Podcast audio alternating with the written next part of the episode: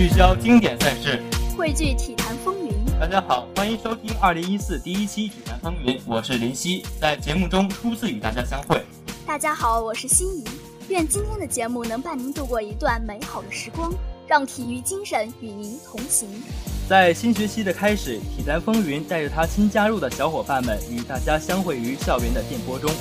新学期新气象，最近的体坛也有不少新鲜的事。好了，话请欣赏下面的新闻。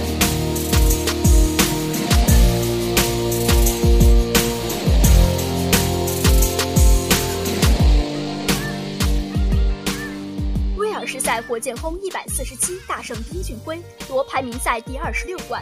北京时间三月三号凌晨，二零一四斯诺克威尔士公开赛落下帷幕，丁俊晖和奥沙利文展开最后的冠军争夺战。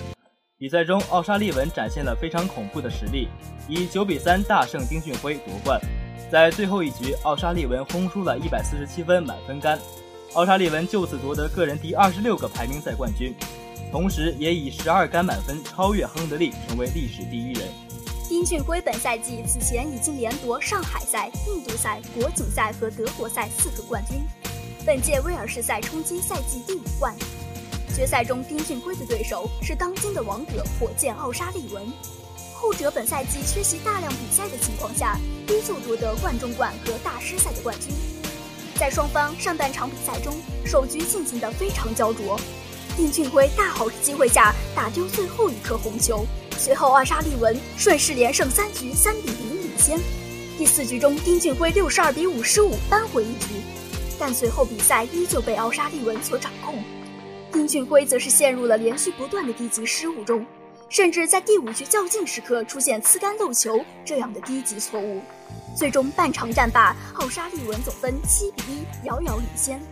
下半场比赛开始，第九局比赛中，开球后奥沙利文做出高质量防守。随后，丁俊晖解球失误罚分，安全球争夺中，奥沙利文取得二十六比零的开局。随后，丁俊晖母球摔带罚分，但奥沙利文随后的长台没能拼进，形成漏球。丁俊晖抓住机会上手，随后单杆拿下一百零九分，胜出这局，扳回一局，总比分二比七落后。在第十局比赛中，丁俊晖延续了上局的出色手感，这局又是一杆精准的长台拼进，红球上手。随后，丁俊晖开始连续得分，单杆拿下一百二十一分，连续两局破百，连追两局总比分三比七落后。在第十一局赛中，奥沙利文上手拿下八分后进攻中断，随后安全球争夺中，丁俊晖拼球失误漏球，奥沙利文再度上手五十六比零领先。随后丁俊晖一度上手，但拿下十三分后再次失误。奥沙利文再度上手后，单杆连得四十九分后胜出这局，总比分八比三领先拿到了赛点。第十二局比赛中，奥沙利文率先上手，开始连续得分，随后连续围绕黑球进攻，奥沙利文单杆拿下一百四十七分满分杆，胜出这局，个人第十二杆满分，超越亨德利，成为历史第一人。奥沙利文夺得个人第三个威尔士赛冠军，同时也是职业生涯第二十六个冠军。接下来，让我们关注几条综合体育快讯。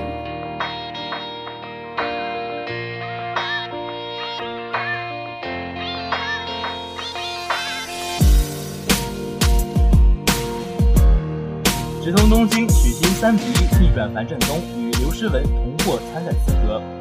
北京时间二月二十八号，中国乒乓球队直通二零一四世乒赛选拔赛在江苏的镇江展开男女单打决赛。在女单决赛中，刘诗雯以三比一战胜孟子。在男单决赛中，许昕在先失一局的不利情况下连胜三局，逆转取胜樊振东。这样，刘诗雯与许昕就在本次比赛中获得了二零一四世乒赛的参赛资格。龙兴杯中韩主将决战，十月战朴廷桓，中国第三次夺冠。二月二十八号，第十五届呃农星星拉面杯世界围棋团体锦标赛决胜局在上海战罢。中国主将十月九段执黑，一百三十三手中盘屠龙击败韩国队主将朴廷桓九段，帮助中国队第三次捧得农兴杯团体冠军。中国队获得冠军奖金两亿韩元，约合人民币一百一十五万元，同时也一举打破了韩国对世界围棋团体赛事一年多的垄断。北京时间三月二号，F 一车队在巴林萨基尔赛道举行的季前测试进入第八日，也是最后一日。梅赛德斯车队汉密尔顿以一分三十三秒二百七十八排名榜首。梅赛德斯车队汉密尔顿以一分三十三秒二百七十八排名榜首，这也是巴林八个试车日的最快圈数。威廉姆斯车队博塔斯第二，落后零点七秒；法拉利车队阿隆索第三，落后一秒。红牛车队维泰尔继昨天没成绩之后，今天完成了七十七圈，落后头名四秒，排名第九位。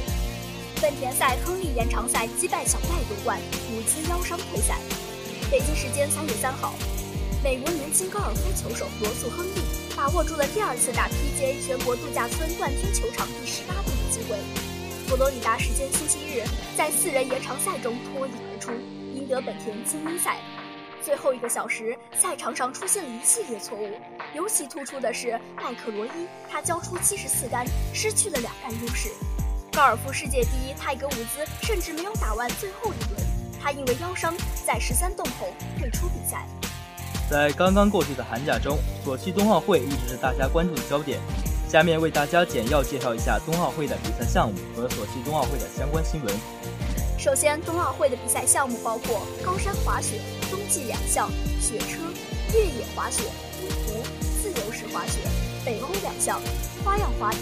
冰球、雪橇、短道速滑、钢架雪车、跳台滑雪、单板滑雪以及速度滑冰。若是大家对这些冬季运动感兴趣的话，可以冬天去沈阳滑雪场感受一下冰上的速度与激情。不过游玩时还请大家做好防护措施。北京时间二月二十四号凌晨，索契冬奥会闭幕式上。俄罗斯人用一种自嘲的方式，将完整的奥运五环展现在世人面前。开场的舞蹈最后，由舞蹈演员先还原了开幕式时的故障五环，再慢慢展开，形成了一个完整的五环。此前的开幕式上，奥运五环展示环节出现故障，本将形成五环的五朵雪绒花有一朵没有打开，让精彩纷呈的开幕式留下了小小的遗憾。但闭幕式开场不久，俄罗斯人就用这样一种幽默的方式弥补了遗憾。穿着亮片服装的舞蹈演员此前一直变换成各种图案，没想到最后一幕竟然重演了开幕式的故障五环。四组演员都拉成了圈，而右上角的演员抱成一团。几秒钟后，那最后一个环缓缓打开了，一个完好的奥运五环呈现在世人面前，现场爆发出了热。在播完了刚才的体育新闻后，又到了本期体育名人堂的时间了。我们今天体育名人堂的主角是是 NBA 赛场上的传奇人物，答案阿伦·艾弗森，美国 NBA 著名篮球运动员，曾十一次入选 NBA 全明星阵容，曾任美国男篮梦之队队长，原地静弹跳高度达到四十点五英尺，助跑静弹跳高度更是达到了四十五英寸。一九九六年六月二十六号被费城七十六人队选中，成为 NBA 历史上最矮的状元秀，绰号答案。七十六人队在北京时间二零一四年三月二号奇才 VS 七十六人的比赛时，退役艾弗森的三号球衣。在两万多名现场观众的呐喊声中，在蓝黑色如夜空般的背景下，印有阿伦·艾弗森的红色三号球衣缓缓升起在七十六人主场。台下的主角艾弗森也禁不住为这一桥段感动。这一幕发生在北京时间三月二号上午，NBA 传奇球星艾弗森在这一天球衣退役。从此，费城七十六人队再无三号。艾弗森的球衣退役不仅牵动了亿万球迷的回忆，更是让曾与他在 NBA 一起打拼的小伙伴们纷纷感慨祝福。这位昔日得分王终于用自己的拼搏将球衣写入了七十六人史册。艾弗森曾说过：“他们不可能击垮我，除非他们杀了我。如果杀不了我，就只会令我变得更强。”高山仰止，景行行止。这样的艾弗森值得我们每一个人去学习他的体育精神，不是吗？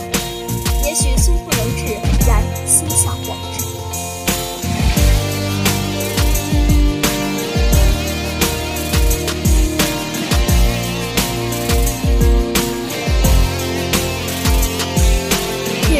日落花开花谢再美好的时光也终究会有过去的时候。感谢今天的导播刘露与晓彤最后感谢大家收听今天的济南风云。下周二我们与您不见不散。